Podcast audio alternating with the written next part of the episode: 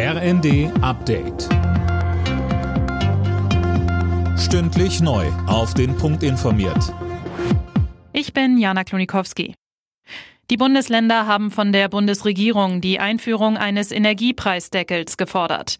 Die Preise für Strom, Gas und Wärme müssten begrenzt werden, so NRW-Ministerpräsident Wüst nach dem Treffen der Länderchefs.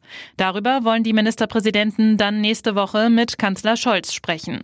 Wüst sagte weiter. Eine Position der Bundesregierung zum Thema Preisdämpfung im Wärmemarkt gibt es bisher noch nicht. Es ist wichtig, dass die Bundesregierung sich jetzt zeitnah einigt und einen Vorschlag präsentiert, der solide finanzierbar und umsetzbar ist. Die Gaslecks an den Pipelines Nord Stream 1 und 2 führen nach Einschätzung des Umweltbundesamtes zu schweren Klimaschäden. Sämtliches Methan in den Pipelines werde in die Atmosphäre gelangen. Das Treibhausgas sei deutlich schädlicher als CO2, heißt es. Unterdessen vermuten immer mehr Länder, dass die Lecks auf Sabotage zurückgehen. EU-Kommissionspräsidentin von der Leyen hat den Mitgliedstaaten ein neues Sanktionspaket gegen Russland vorgeschlagen. Es soll unter anderem einen Preisdeckel auf russisches Öl umfassen. Mehr dazu von Dirk Justis. Laut von der Leyen sind weitere Ein- und Ausfuhrbeschränkungen im Umfang von sieben Milliarden Euro geplant.